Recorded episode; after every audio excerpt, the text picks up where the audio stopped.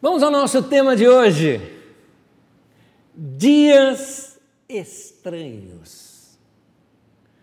Eu tenho certeza que todos nós já passamos por esses dias estranhos na nossa vida. Mas esse momento que nós estamos vivendo também são dias estranhos. Ficando em casa, é, você vê as pessoas, nós brasileiros tão acostumados com abraço e não tem abraço sorriso e não tem sorriso. É, é, tem pessoas que às vezes nós passamos pela pessoa e não conhecemos. Aconteceu comigo nesses dias, uma pessoa é, onde moro mesmo me cumprimentou e eu cumprimentei, mas não conheci quem era. Depois é que eu vim reconhecer quem era, porque máscara não nos permite conhecer dias estranhos. Mas ao mesmo tempo são dias de da gente sentir coisas estranhas. Por exemplo, quantos de nós já não pensou que estávamos em depressão? Na verdade, o mais provável é que nós experimentamos algo chamado melancolia. Eu chamaria a melancolia de um estágio é, mais leve, né? ou mais inicial da questão da depressão. Eu sei que tem outras definições para isso, definições mais técnicas. Antigamente, principalmente na, desde a Grécia Antiga, eh, se chamava de melancolia, esse, isso que nós hoje chamamos de depressão. Depressão não é uma doença nova, sempre existiu, mas com o mundo de informações que nós temos, com as situações que nós temos hoje, com as oscilações que nós temos hoje também das situações uh, de segurança, nos geram essas, essas apreensões, essas fobias e, no caso também, a depressão. E como enfrentar esses momentos da nossa vida de, de dias estranhos? O caso também é que esses dias estranhos afloram em nós algumas coisas. Alguns de vocês, por exemplo, uh, se perceberam uh, uh, nervosos com algumas situações ou depressivos com outras, humor muito alterado, o que são essas coisas? Muito bem. O que eu quero te mostrar é que Deus pode usar esse momento para tratar algo na nossa vida, para que depois a gente saia melhor lá adiante. É um momento de tratamento na nossa vida para que lá adiante a gente fique melhor. É, é, óbvio que cada um de vocês, se pudesse, eu, eu aconselho plenamente que você faça isso, que você planeje a sua vida nesses dias para que assim que passar essa pandemia, você saia melhor na, da pandemia do que quando você entrou. Melhor até fisicamente, emocionalmente, uh, até na beleza, né? cuidar mais de você, uh, mas também espiritualmente emocionalmente. Você saia com uma experiência maior com Deus, saia muito mais maduro usando essa, esse momento. Na Bíblia Sagrada, uh, o povo de Israel passou por um momento de tratamento na sua vida. Foi quando eles saíram do Egito, iam para a terra prometida, e no meio disso tudo você tem algo chamado deserto. O livro de Números na Bíblia Sagrada trata exatamente sobre isso, porque ele é chamado Números porque deve ser, isso vem da tradução grega, né, da tradução da Septuaginta, onde ah, ah, você tem ali duas contagens do povo, quando saiu do Egito e quando entrou na Terra Prometida, em Números capítulo 1 e também em Números capítulo 26. É daí que vem o nome Números, né? porque tem uma contagem ali. No entanto, o, texto ah, na Bíblia hebraica, ah, esse, esse livro é chamado de Bar Midbar, que significa no deserto. Então, é, é, é uma ideia de que, porque o deserto é o personagem principal nesse livro. O tempo todo conta das experiências do povo nessa travessia de 40 anos pelo deserto. São as tradições que vieram de geração em geração, isso você aprende na, no nosso Didaquê, não é?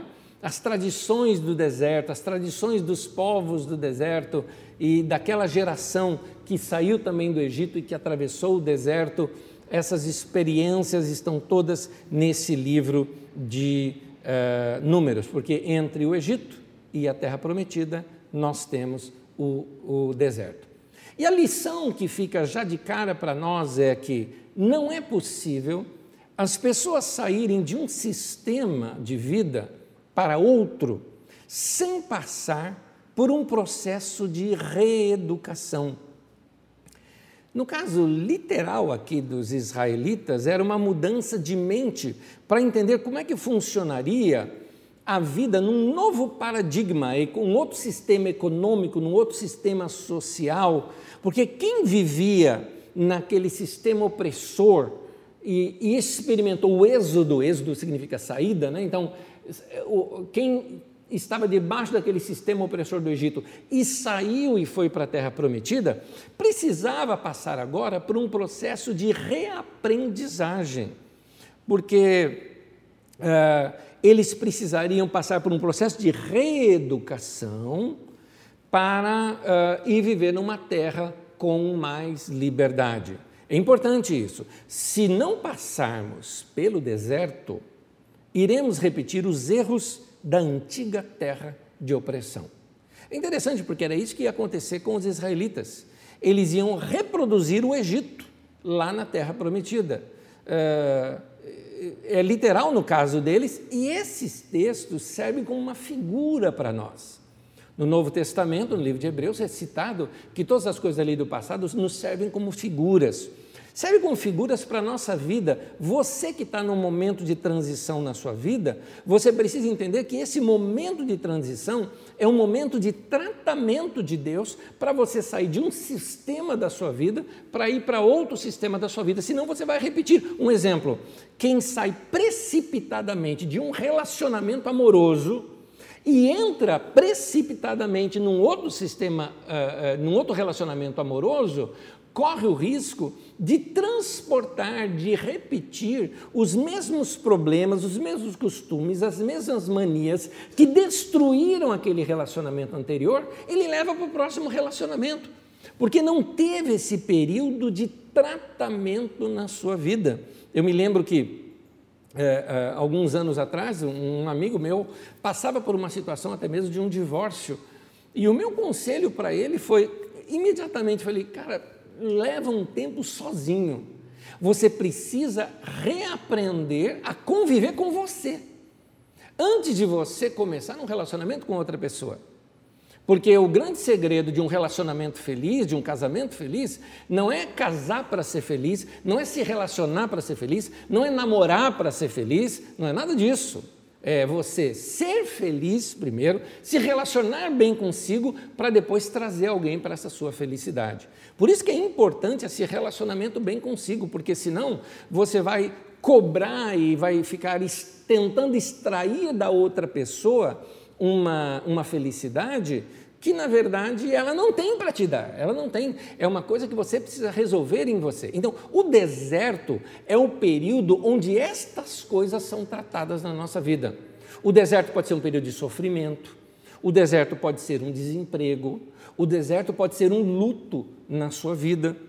O deserto pode ser um momento eh, em que você ficou perto da morte, seja ela imediata, né? aquela, aquela situação de um acidente ou de um quase acidente, onde você viu a morte na cara, ou aquela que ainda, eu, eu confesso, eu acho que sofre muito mais. Eu vejo isso pelos testemunhos dos meus irmãos e irmãs que enfrentaram, por exemplo, a Covid. Essas pessoas sofrem muito mais porque ela se prolonga, não é?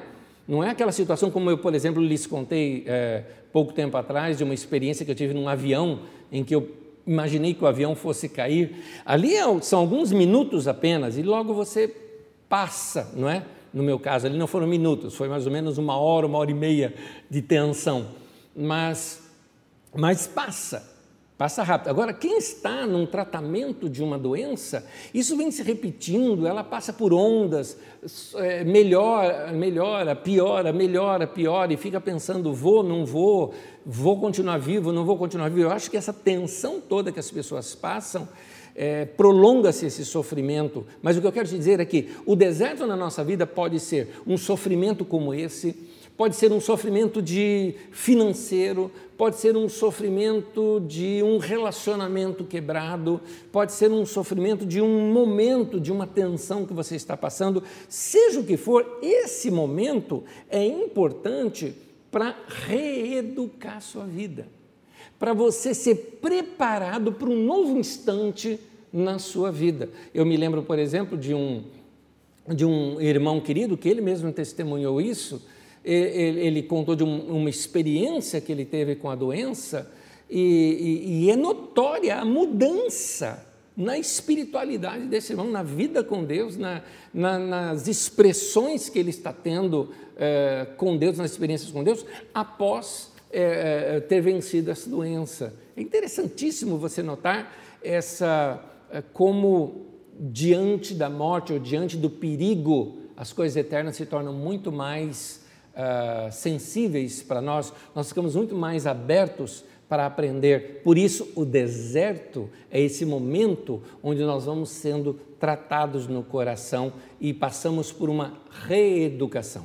O texto de Deuteronômio, no capítulo 8, no versículo 5, diz assim: Portanto, reconhece no teu coração que Yahvé, o teu Deus, te educava como um homem educa o seu filho. Esse texto refere-se ao período de deserto. O que, o que aconteceu no deserto foi pedagogia. Esse povo precisava ser educado para aprender a conservar a liberdade e aprender um novo modo de viver, senão o povo ia transformar a terra prometida no que era antes lá no Egito. Foi necessário eles passarem por tentações, por provas, dificuldades, cansaço, conflitos, dúvidas e até desânimo. Percebe que isso não é diferente do tratamento que nós estamos passando nesse tempo? A gente passa por isso: cansaço, dificuldade, conflito, dúvidas, desânimo. Tanto no deserto deles como no nosso, acontece este processo que nós gostamos de chamá-lo de quebrantamento. É quando Deus trabalha no nosso caráter, trabalha na nossa mente, trabalha no nosso coração, desmonta algumas coisas em nós para que nós possamos nos tornar pessoas melhores e vir a experimentar este novo tempo na nossa vida. Quando Deus tirou aquele povo do Egito, os fez passar pelo deserto. Ele estava tentando e tratando o, o seu povo tentando lidar com o seu povo e tratando com o seu povo como alguém que estivesse dizendo: Eu vou tirar vocês do Egito, mas também eu vou tirar o Egito de dentro de vocês. Porque, no fundo, aquele povo era igualzinho os egípcios. A questão é que os egípcios estavam no poder, por isso os oprimiam. Porque se os israelitas estivessem no poder, então eles oprimiriam os egípcios. Mas Deus então precisava tratar isso no coração deles e o deserto serviu então de pedagogia. Por isso que o texto lá de Deuteronômio que nós lemos diz que Yahvé, o teu Deus, te educava. Ele estava ali disciplinando você, corrigindo você. Queridos, minha avó tinha uma expressão interessante. Eu, eu era muito nervosinho quando era criança, muito nervosinho. respondia, brigava, era briguento que só e, e, muito manhoso eu era. Tudo que era contrário a mim, eu era manhoso, briguento e, e assim. E minha avó chegava para mim e falava: tem que tirar esse bicho ruim aí de dentro. Tem, ela usava o termo bicho ruim. Algumas vezes eu levava umas belas chineladas da minha avó. E a minha avó falava o seguinte: essas chineladas é para tirar esse bicho ruim que tem aí dentro.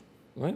E é interessante, porque é um fato, a Bíblia mesmo diz que a vária disciplina, elas elas corrigem aqui a criança, elas, elas tiram a estultícia que está ligada ao coração da criança. Então, aquela minha tolice né, é, foi sendo disciplinada através do sofrimento. O sofrimento tem esse poder, no meu caso era a disciplina, de, de modificar isso dentro de nós para que a gente se torne uma pessoa melhor.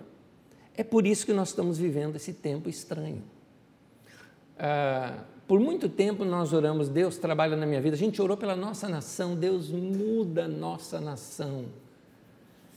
Por mais que eu não esteja nem um pouco gostando de como está a nossa nação hoje, eu acho que a nossa nação, em todo o meu tempo de vida, está no seu pior momento na nossa nação. Eu, eu acredito que isso vai nos disciplinar. nós vamos aprender o que é democracia, nós vamos aprender melhor o que é convivência social, nós vamos aprender melhor o que é uma boa organização social. Da mesma forma, toda essa pressão nesses anos, nesses dias, aliás, nesses dias, nesse ano e meio já quase, né? Nesse ano e pouco que nós estamos vivendo debaixo dessa pandemia, está também trabalhando com a nossa vida, para organizar a nossa vida, organizar a, a nossa história. Hoje, numa entrevista que nós tivemos antes uh, dessa mensagem, se você está ouvindo essa mensagem agora, dias depois, procure no nosso site que tem uma entrevista com Luciano Correia e Karina, que foram entrevistados, que são líderes do Ministério da Bike, né, de bicicleta, aqui, o Pedal Carisma. É, o Luciano falou uma coisa no final ali que foi interessante. Ele falou: olha, quando eu venho aqui na Carisma, no domingo, quando obviamente ele está falando do período pré-pandemia, né? Ele falou: Eu chego aqui, a cafeteria toda organizada, o Ministério Infantil organizado que eu coloco ali a minha criança. É, eu chego lá no salão, está tudo limpinho, bonitinho, a cadeira pronta. O Ministério de Música, a pregação, está tudo organizado. Por que, que nós fazemos isso? É uma instituição que intenta fazer disso um culto para Deus. Ele falou: a nossa vida pessoal também é um templo para Deus. Então, você precisa deixar sua vida organizada para servir melhor a Deus. Ele recomenda então o exercício físico, a disposição física, correr para Deus um tempo de oração diário. Tudo isso vai organizar sua vida para você poder servir melhor a Deus. Então, esse tempo estranho que nós estamos passando é um tempo para a gente se reorganizar, meu irmão. Igual quando a gente tira um dia fazer faxina em casa, faz uma faxina na tua vida. Tira esses bichos feios que tem aí dentro, né? Mata essas traças barata que tem aí dentro da tua vida, não é? Faz uma dedetização, né, no teu coração de sentimentos diversos, de conflitos, de ódios, de situações que você precisa perdoar.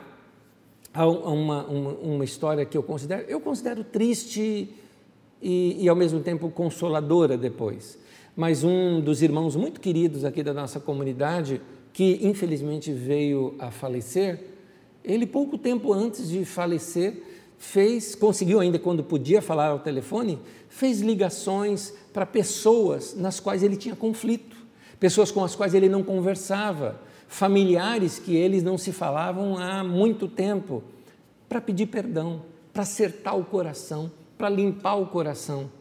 Infelizmente ele veio a falecer, mas de um outro lado, faleceu em paz, com o coração limpo e livre.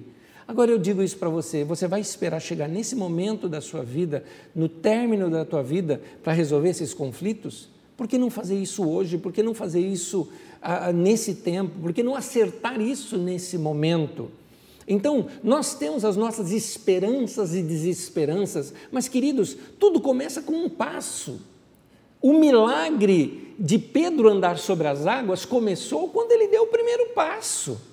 O primeiro passo precisa ser dado com ou sem vontade, com ou sem medo, com ou sem pique para fazer. O pique, a vontade, o, medo, a, a, a, o pique, a vontade e a disposição vem depois de você começar. Começa, dá um primeiro passo, faça alguma coisa. Nesse período de deserto que eu acho que nós todos estamos passando, é o período de Deus tratar melhor a nossa vida. Por isso, o tema de hoje, dias estranhos. Esses dias estranhos são uma oportunidade de você se conhecer melhor. Inicialmente, os sofrimentos da vida, essas pressões que estamos passando, vai quebrar nossa casca, sabe, igual uma noz, né? Vai quebrar aquela casca porque o fruto está ali dentro. E isso vai nos ajudar a nos conhecermos melhor. O quebrantamento gera isso, a gente aparece, a gente vai criando cascas, sabe? Igual casca de cebola, nós vamos criando cascas de proteção na nossa vida. E o que Deus está querendo fazer? Está querendo você puro, descascado nesse tempo. Será que tem área da nossa vida que a gente não conhece? Com certeza. Quando surge um problema, um sofrimento, aí começa a aparecer esses bichos feios dentro de nós. Da mesma forma como os israelitas no deserto, as tentações, os sofrimentos, ajudaram, por exemplo, a revelar muito bicho ruim que tinha no meio daquele povo. Porque quando começou e que saíram do Egito, ah, Moisés, Moisés é o cara, o cara bateu na água ali, e o, estendeu a vara e o mar se abriu, não é? é o cara. E, se tornou um grande líder e todo mundo amando ali o Moisés, a liderança dele, mas aí vai passando o tempo, vão passando os anos, são 40 anos de organização, acampamento e tudo mais.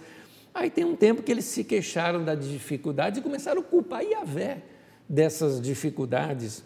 Queriam comida melhor, reclamavam pela falta de conforto. Num determinado momento, o povo se revolta contra Moisés e Arão, queriam levantar um outro líder no lugar deles. Uma bagunça geral no meio daquele povo. Gente, o sofrimento pode revelar um lado obscuro de nosso caráter. Mas por que, que isso acontece? É que Deus, claro, com a nossa permissão, quer nos tornar pessoas melhores, mas para isso ele precisa tratar. Ele só vai fazer isso se você permitir. Sabe como naquele diálogo do, do filho mais velho, naquela parábola do filho pródigo, naquele diálogo do filho mais velho com o pai, o pai está dizendo assim com ele ali no final: Filho, tem uma festa, você vai entrar ou você vai ficar aqui do lado de fora? Está subtendido isso ali. Se você quer entrar, você tem que deixar de lado e engolir esse seu orgulho. Gente, todos nós temos bicho feio dentro de nós. Talvez seja o orgulho. A Bíblia fala das obras da carne, aqueles são os bichos feios dentro de nós, né? Talvez seja o orgulho, talvez seja a, a sua mania de vingança, talvez você seja uma pessoa que não saiba perdoar, você carrega ódio das pessoas, nós precisamos andar perto de Deus, porque andando perto de Deus, igual, por exemplo, eu digo lá no Salmo 119, que é lâmpada para os meus pés e luz para os meus caminhos, né? ou seja, Deus ilumina por onde eu devo andar, o que, que eu devo fazer. Essa mesma luz do Senhor, que é a palavra de Deus, também ilumina dentro de nós. É no Salmo 18 que diz isso. Salmo 18, versículo 28, diz assim: O Senhor, Jeová, né? meu Deus, derrama luz nas minhas trevas. Deus lança pela palavra de Deus luz para mostrar para a gente: olha isso daqui. Sabe, igual a pessoa é, que está vistoriando uma limpeza e chega assim para você e fala: ó, ó, ó, tem poeira aqui. E acha lá naqueles cantinhos onde você nunca viu não tem poeira ali não, viu gente? Eu só fiz como um sinal. Então, é, da mesma forma, Deus vai mandar luz e mostrar assim para você, olha, ali naquele cantinho, ó, tem uma coisinha ali que você precisa resolver. Lembra isso daqui? Tem algo que você tem que resolver. Você tem que perdoar essa pessoa, você tem que mudar esse seu comportamento, é, você, é, é você disse tal coisa, aquilo não é toda a verdade, você está mentindo, é, você está se viciando em coisas erradas, enfim, Deus vem trabalhando na nossa vida. Então, Ele me ajuda a enxergar na minha vida as coisas que eu preciso mudar. São os sofrimentos do deserto que irão ajudar a nos conhecermos melhor, o que nos possibilitará a mudar algumas áreas em nosso caráter. O que você aprendeu sobre você no deserto? Boa pergunta. Nós estamos já vivendo um momento de deserto. O que, que você aprendeu sobre você no deserto? Porque se você não aprendeu, você vai ter que passar de novo. E você não vai querer fazer isso. Então, este, sabe, é, desejo de vingança, desejo de vingança com um ex-marido, com ex-esposa, desejo de vingança com ex-chefe, com ex-namorado, até com ex-igreja. Tem gente que, que carrega monstros aí de, de ódios, de rancores, de desacordos Meu querido, mata esse bicho feio aí, antes que isso, sabe? Igual o filme vem aqui, sabe? E possua você, né? Daqui a pouco você vai estar com a respiração do Darth Vader, meu querido, entende? Você vai notar essa respiração em você, porque você está se deixando ser tomado por uma coisa ruim. Há um texto na Bíblia Sagrada, em Romanos 12, versículo 19, que diz assim: Amados, nunca procurem vingar-se, mas deixem com Deus a ira, pois está escrito: Minha é a vingança, eu retribuirei, diz o Senhor. Note que o texto está dizendo: não procure vingar-se, não faça isso. E está dizendo ainda: deixa com Deus, aí entrega, entrega para Deus. Chega para Deus nesse momento, depois nós vamos fazer uma oração aqui juntos. Chega para Deus e fala: Senhor, eu entrego fulano de tal nas tuas mãos. Não é, veja bem, hein, quando eu estou falando entregar nas mãos de Deus, é entregar para que Deus abençoe a vida da pessoa e essa pessoa tenha uma experiência com Deus. É para isso. Porque tem gente que lê esse livro, eu vou te contar uma coisa: tem gente que lê esse livro, é, esse texto das Escrituras, e pensa que Deus é igual a ele.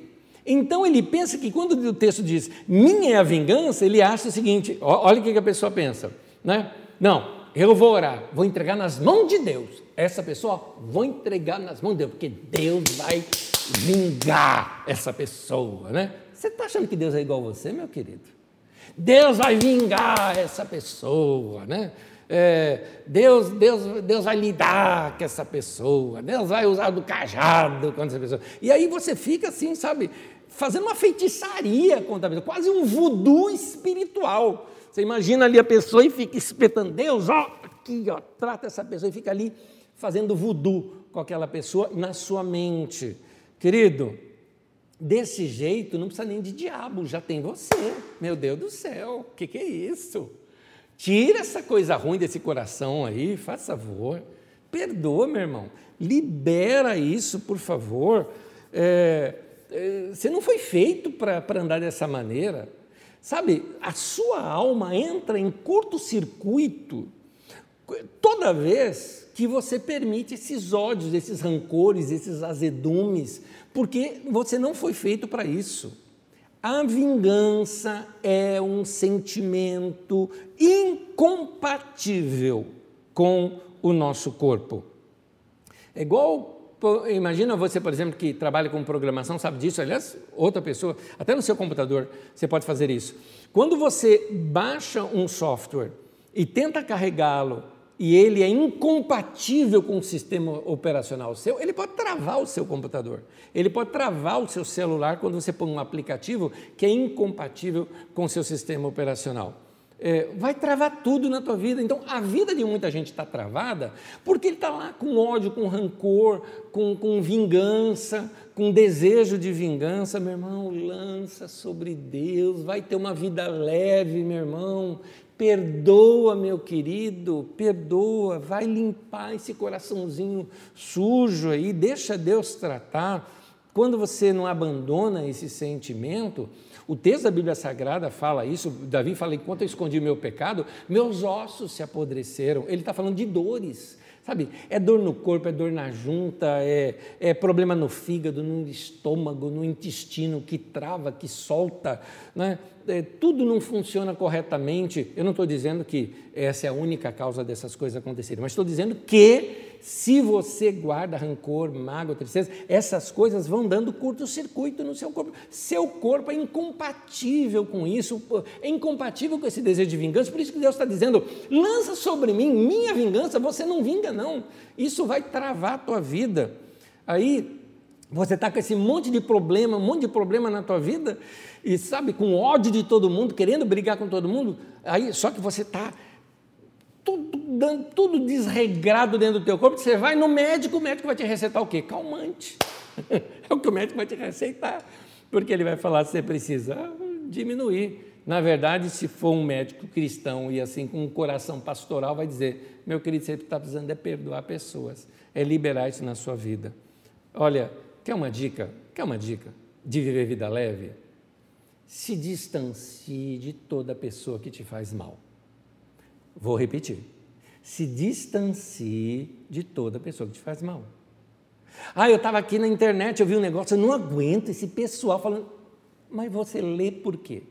Ah, porque eu abro o meu Facebook, vai e aparece. Ué, deleta, tira, é, bloqueia, é, é, desfaz essa amizade de gente que, que fala coisa que, que é, é chata. É chata. É, eu faço isso, estou jogando aberto com você esses dias, estou falando gente que frequenta aqui a carisma, chato, chato, chato, chato. Toda vez, eu raramente olho rede social, quando eu olhava, aparecia o indivíduo. E chato, chato, com negacionismo, eu não suporto negacionista. Negacionismo daqueles, eu falando, ó, rapidinho, tiro, não quero saber. Ah, mas é teu irmão, é tua ovelha. Minha ovelha? Jesus disse assim: As minhas ovelhas ouvem minha voz, eu trago isso para mim também. Se ouve o que eu ensino, é minha ovelha. Se não ouve o que eu ensino, ó, não é minha ovelha, não tem essa responsabilidade. Eu amo o irmão, eu oro pelo irmão. Inclusive, tô, assim, diante de Deus eu estou falando isso. Eu orei pela vida do irmão e oro para que ele saia daquela cegueira toda que ele está. Mas seguir em rede social, não vou fazer. Para que causar azedume em mim? Não quero saber. Se eu estou com alguma coisa que me causa azedume, eu simplesmente não faço. Se eu estou num dia pesado, eu não assisto a reportagem. É, aliás, eu fico sem ver rede social. Tem gente que me falou o seguinte: Ô, oh, eu mandei um recado no WhatsApp para você. Eu falei: Ah, querido, não chegou o dia ainda de eu, de, eu, de eu, ver isso. Às vezes a pessoa me manda na sexta-feira, eu vou ver na quarta da outra semana que eu vou ver o recado. Porque eu quero vida leve, quero vida tranquila, eu quero. Uh, uh, eu, eu não quero me contaminar com, com, com, com coisas ruins. Então, se pessoas se fazem mal, se distancia, para de segui-los. Você fica, por exemplo, seguindo o teu ex na rede social, não é? A pessoa está lá, está é, é, é tá agora passeando, viajando, e você olhando lá aí. Fica vendo as fotos e... que coisa! Para de ver. Aí a pessoa te bloqueia, você vai lá, cria um fake e continua seguindo. Ah, para, para. Meu irmão, vai viver, meu irmão. Vai viver uma vida leve. Pergunta para quem passou, coisa recente nossa, pergunta para quem venceu a Covid, que teve à beira da morte, o quanto que ele valoriza hoje o dia dele. Na entrevista que eu fiz antes da reunião hoje, você via lá o irmão falando: Eu vivo todo dia com muita coisa. É, para mim, cada dia é muito especial para mim. É assim que tem que ser a nossa vida, meu querido. Então, vai cuidar. Nós precisamos aprender lições nesse período de sofrimento que a gente passa. Está sofrendo algo? É para aprender algo. Por quê? Sofrimento não aprendido é uma lição desperdiçada. Por isso, meu querido, se você não aprender, Deus pode te dar uma segunda chance. Eu preferia não ter a segunda chance, eu preferia passar de primeiro.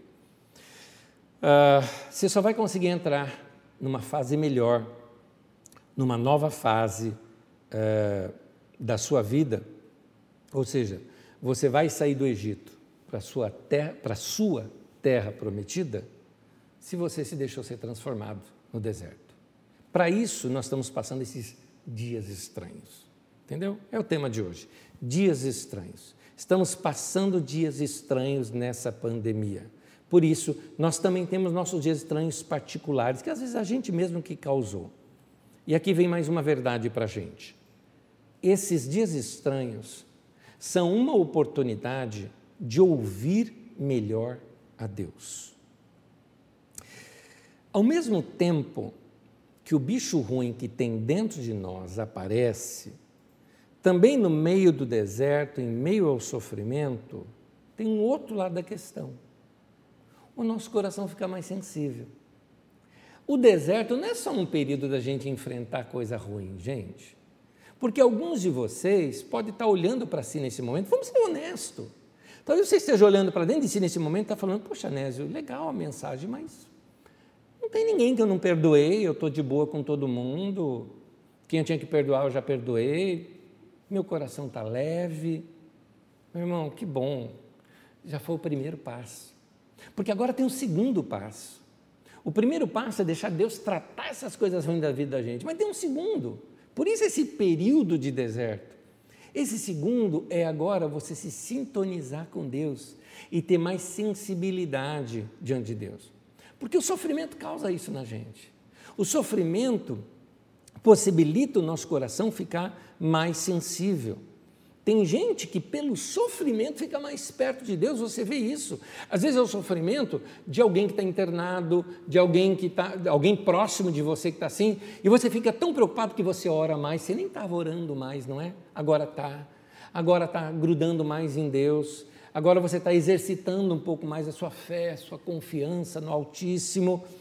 É, você, esse sofrimento que você vem passando nesse tempo, esse deserto todo, está dando para você uma chance, uma oportunidade de você passar a conhecer a Deus de uma maneira que você ainda não conhece. Veja bem, Deus é infinito, tem tantas maneiras de você aprender com Deus. Domingo passado, se você não assistiu a mensagem do domingo passado, assista, por favor, a, a mensagem do domingo passado, onde eu falo das minhas experiências, novas experiências com Deus, novas não, porque elas já existiam na minha vida, mas que nesse tempo eu estou aprendendo a orar a Deus de outras maneiras, às vezes sem palavras, às vezes na minha quietude, às vezes edificando o meu espírito através de dons espirituais, enfim, buscando a Deus de uma maneira diferente, e eu te convido a você buscar uma nova experiência com Deus. Provavelmente, as melhores lições de nossas vidas aprenderemos durante um período de deserto. Eu sei, tem outras lições que a gente aprende também em momentos felizes e tudo mais, mas é muito provável que as melhores nossas, ou as maiores lições, seja nesse período de deserto e sofrimento. Eu vou usar para isso um símbolo muito usado no Antigo Testamento, que é o azeite. Uh, no meio daquele acampamento ali dos israelitas, tinha uma tenda, a tenda do encontro ou o tabernáculo. Eu gosto de chamá-lo de tenda do encontro porque é um dos nomes que é dado ali ao tabernáculo. A tenda, ela teria que ser iluminada sempre. Essa iluminação da tenda era um sinal, era um símbolo do Espírito Santo. A presença de Deus ali para eles era representada através daquele candelabro. Qualquer dia, inclusive no Didaquê, quando a gente estudar sobre o Espírito Santo, eu vou mostrar o Espírito Santo no Antigo Testamento para vocês como é que ele é feito. Aquele candelabro com aquelas sete hastes que ele tem é, são os sete Espíritos de Deus, ou seja, sete aspectos do Espírito Santo na nossa vida. É fantástico. O discernimento, a sabedoria, a, a, a, a nossa, a, nossa experiência com Deus, cada uma daquelas, daquelas tochas de, de fogo que existem ali tem um significado, você vê isso também em Provérbios 8 e vê isso também no texto de Apocalipse que cita esses sete espíritos. É muito interessante. Mas isso ele era, é, como é que aquele fogo permanecia? Aquelas tochas eram permanecidas daquela maneira, permaneciam daquela maneira, acesas através do azeite. O azeite não poderia faltar ali. É, o azeite ele é produzido com a trituração da azeitona inteira, inclusive do caroço da azeitona. Você não só esmaga a azeitona, como o caroço dela também. E nessa tritura, e olha que o caroço da azeitona, né? Você sabe, a, a, o pé é a oliveira, né? A árvore é a oliveira. A oliveira produz a azeitona. Você já viu a azeitona preta e a azeitona verde? Pois bem, não são oliveiras diferentes, é o mesmo fruto apenas ele é colhido em época diferente. Colhido antes é a azeitona verde, colhido depois é a azeitona preta, é a mesma. Você pega aquela azeitona, no caso a verde, ela é triturada, não é? Inclusive o caroço que é muito duro, ele tem que ser triturado, esmiuçado, né? E dali ele vai ah, ah, ah, soltar aquele óleo. Então, isso nos fala desse processo do quebrantamento. Quando Deus tritura, quando Deus quebra a gente, porque às vezes nós somos muito duros, temos essa casca por fora. Mas uma vez quebrantados, libera-se ali o óleo, libera-se ali o azeite, que é chamado no Antigo Testamento como um símbolo para unção. Quando nós entendemos como unção do Espírito Santo, no Antigo Testamento é citada como é, esse símbolo do azeite. Este sofrimento que a gente passa, esse momento difícil, esses dias é, estranhos que a gente passa, vai triturar essa dureza do nosso coração e transformar isso em azeite, que será o combustível para que essa tocha do Espírito Santo fique acesa dentro de nós. É isso que vai fazer você ouvir melhor a voz do Senhor na sua vida. É isso que vai fazer você perceber melhor os caminhos que o Espírito Santo quer guiar. Vai te dar sensibilidade. Algumas vezes eu, eu, eu cito isso para vocês. É, como é que eu chego, por exemplo, numa palavra como essa para você?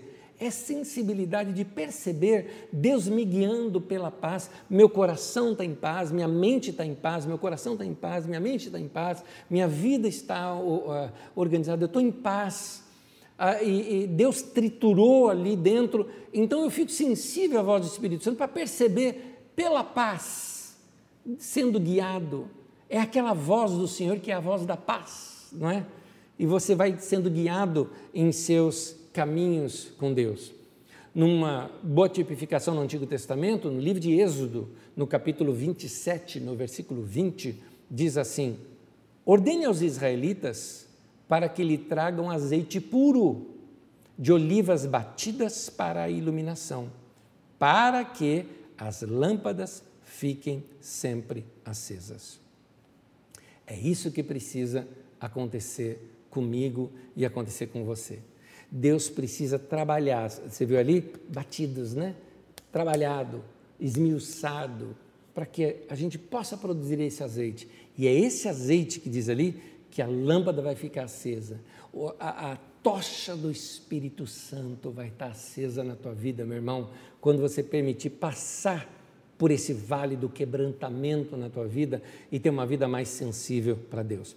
Queridos, esta é uma mensagem para a igreja, é uma profecia, é um assim diz o Senhor, ou como diz na, na, na tradução de Nova Jerusalém, eh, na, da Bíblia de Jerusalém, que eu gosto, diz assim: oráculo de Yahvé.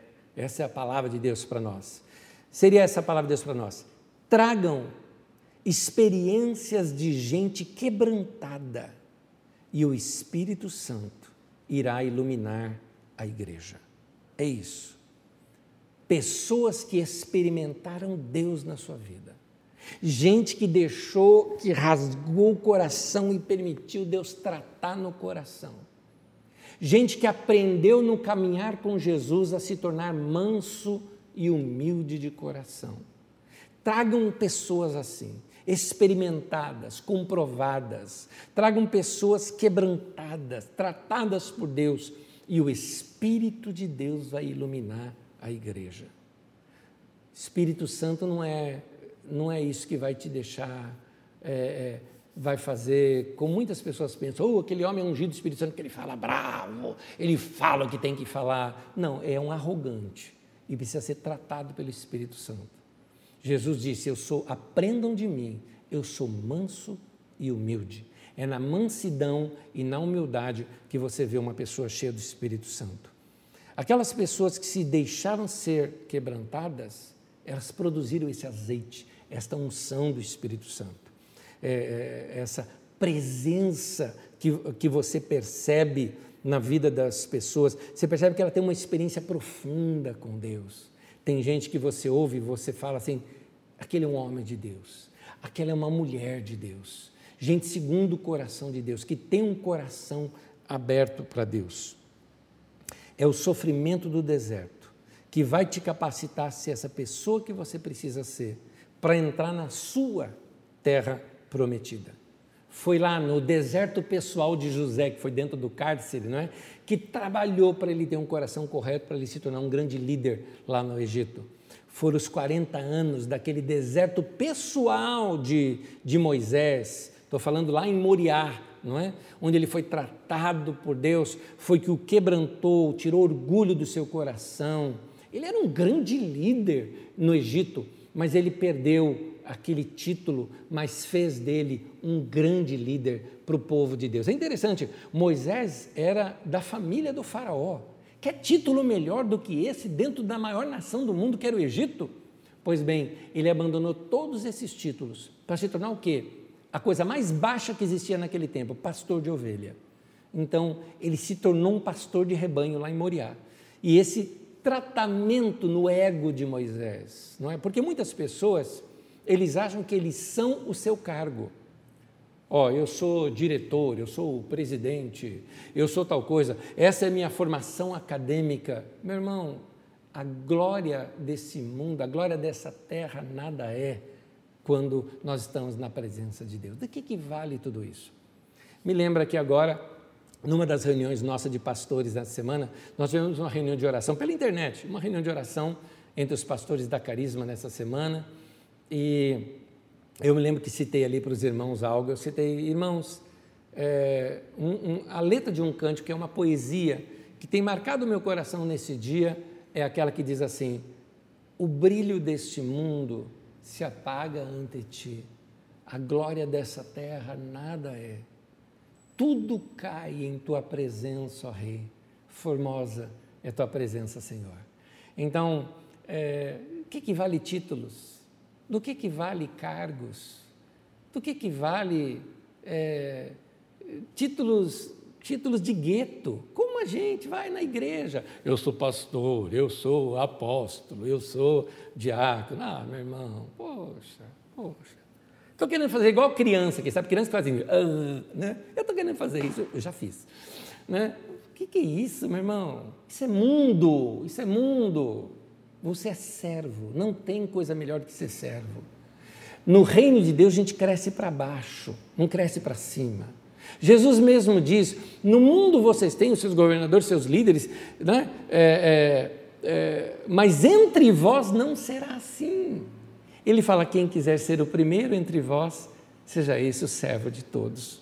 Então, vamos servir, gente, vamos nos humilhar, vamos aprender com Jesus, para de se julgar importante, porque você conhece alguém importante. O cara nem importante é, não, mas eu, eu sou irmão daquele jogador de futebol, eu sou fulano.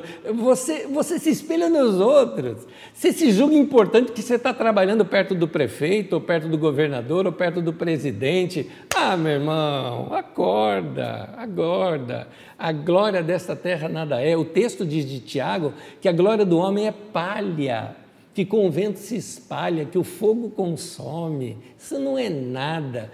Ah, aquele lá fala na televisão, e daí? Aquele lá é um youtuber famoso, e daí? Isso não é nada diante de Deus e nada para nós mesmos, vamos ser sinceros. Precisamos ficar nus diante de Deus, rasgar o nosso coração.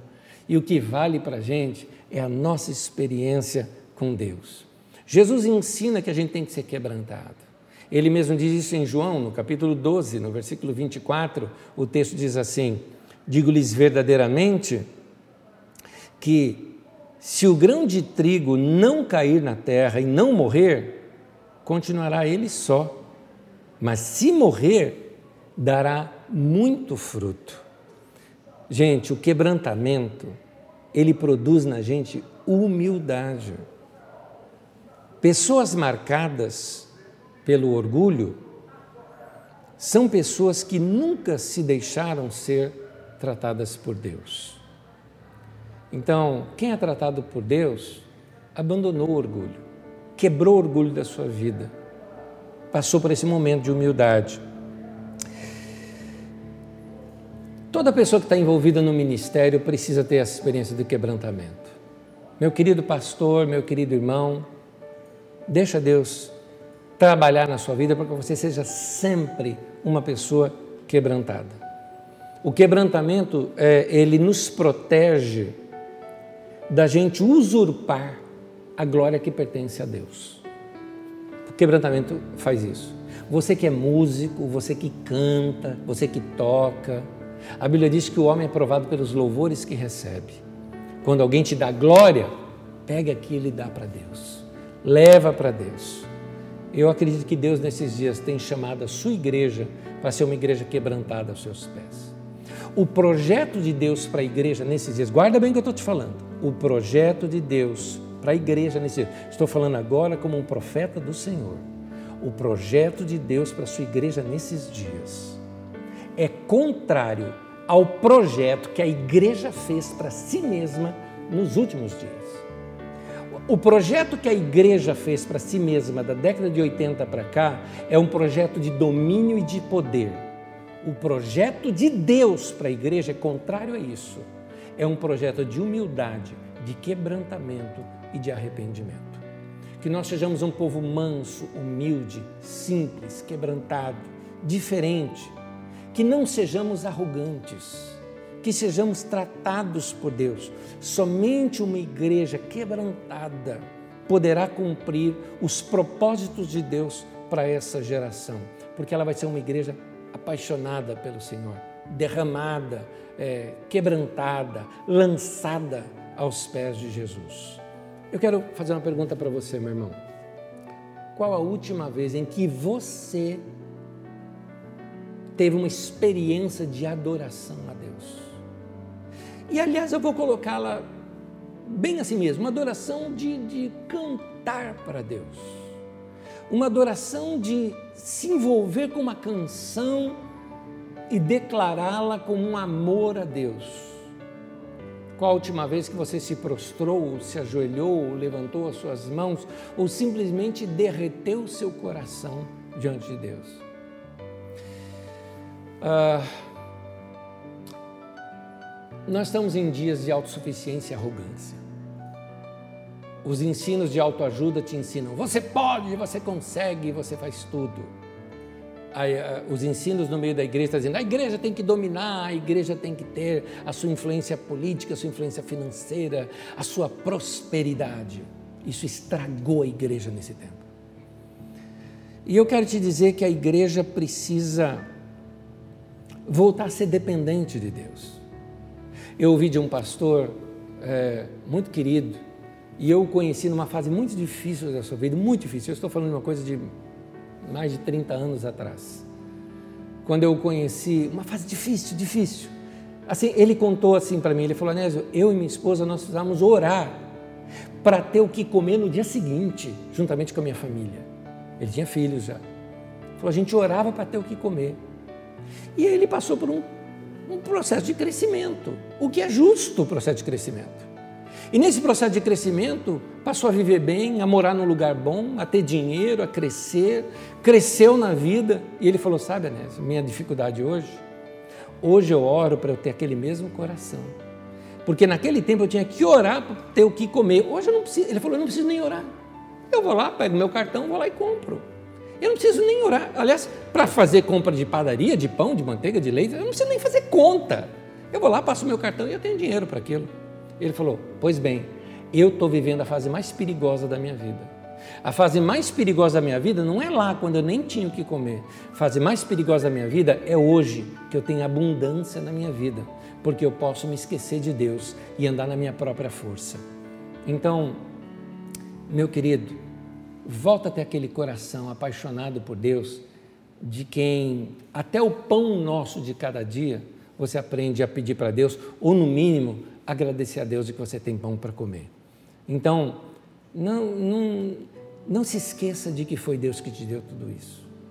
Você mora numa casa boa, você está numa fase boa da tua vida, não se esqueça de agradecer a Deus por isso. Deuteronômio capítulo 8, de 11 a 18, texto que apesar de longo, é o último texto que quero ler com vocês, diz assim: Guarda-te, não te esqueça do Senhor, o teu Deus, para não suceder que, depois de teres comido, estiveres farto, depois de haveres edificado boas casas, olha que Deus intenta para a gente ter boas casas, e morado nelas, olha que coisa boa depois de se multiplicarem os teus gados e os teus rebanhos, ou seja, de você ter dinheiro, recursos, recursos guardados para o futuro. E se aumentar a tua prata e o teu ouro, e de ser abundante tudo quanto tens. Olha, Deus intenciona tudo isso para a gente. Ele só fala o seguinte: guarda-te e não te esqueças, que se eleve o teu coração e te esqueça do Senhor, o teu Deus, de Yahvé Elohim, Jeová o teu Deus, que te tirou da terra do Egito, da casa da escravidão, e que te conduziu por aquele grande e terrível deserto. Não digas, pois, no teu coração, a minha força e o poder do meu braço me adquirir essas riquezas.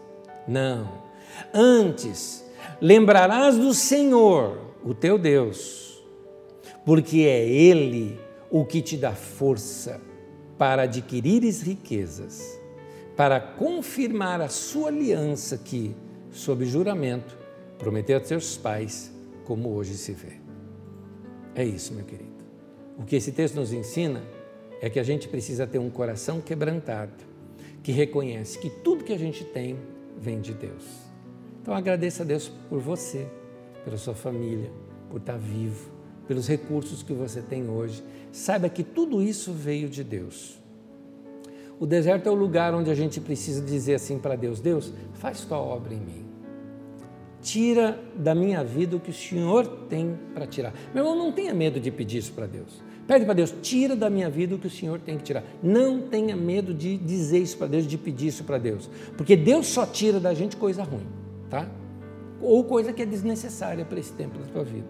Deus não tira coisa boa. Então diga para Deus, eu me rendo, eu me entrego. Faça a tua vontade, não a minha. A melhor forma da gente se entregar para Deus é pela adoração ou pela oração. Quando a gente fala isso para Deus é dizer para Deus: Deus, não importa as circunstâncias da minha vida, o que esteja acontecendo, meus olhos estão no Senhor e o meu coração é teu. Por isso, vamos praticar isso agora. peço que você me acompanhe em oração nesse momento. Ora comigo. Senhor, nós te entregamos o nosso coração. Nós confiamos nossa vida ao Senhor com alguém que pega algo e deposita, nós estamos depositando, confiando a nossa vida nas tuas mãos. Nós entregamos ao Senhor a nossa vida, a nossa saúde, os nossos bens, a nossa família, a nossa casa, nosso ministério, nossos dons, nossa profissão. Damos tudo nas tuas mãos, Senhor para de declarar que o Senhor é o Senhor de tudo que tem na nossa vida. Tudo é teu. Nós somos teus. Nosso coração é teu. Portanto, Senhor, faz tua obra em nossa vida. Ajuda-nos a limpar a nossa vida, tirar as coisas ruins, matar esses bichos feios que tem na nossa vida e que a nossa vida seja santa, pura, aberta para o Senhor trabalhe em nosso coração, ó Deus, levando-nos para mais perto do Senhor. Mantenha-nos quebrantados, abertos, sensíveis à tua voz. Que nós possamos, através da humildade da mansidão, sermos quebrantados e produzir esse azeite da unção na nossa vida, para que a nossa vida seja cheia do teu espírito. Muitas pessoas estão tão cheias de si que não tem espaço para o teu Espírito Santo. Portanto, nós nos esvaziamos de nós mesmos para que o Senhor possa nos encher. Encha-nos da pessoa de Jesus, da, através da pessoa do Espírito Santo, para que ao falarmos com pessoas e tocarmos pessoas, eles possam sentir esse toque da tua unção, da tua presença dentro de nós. Nós abandonamos a glória desse mundo, nossos títulos, nossos cargos, nossas posições sociais, nossos diplomas, a glória desta terra nada é. Tudo cai diante da tua presença. O que nós te pedimos, Senhor, é que o Senhor nos encha das coisas eternas, da tua mansidão, da tua humildade, do teu amor, da glória do Senhor, do teu caráter na nossa vida. Que nós sejamos essa igreja que o Senhor espera para nós nesses dias. Em nome de Jesus é que nós te pedimos. Amém e amém. Que Deus abençoe a tua vida. Que seja uma semana de experiências profundas com teu Deus. É o nosso desejo.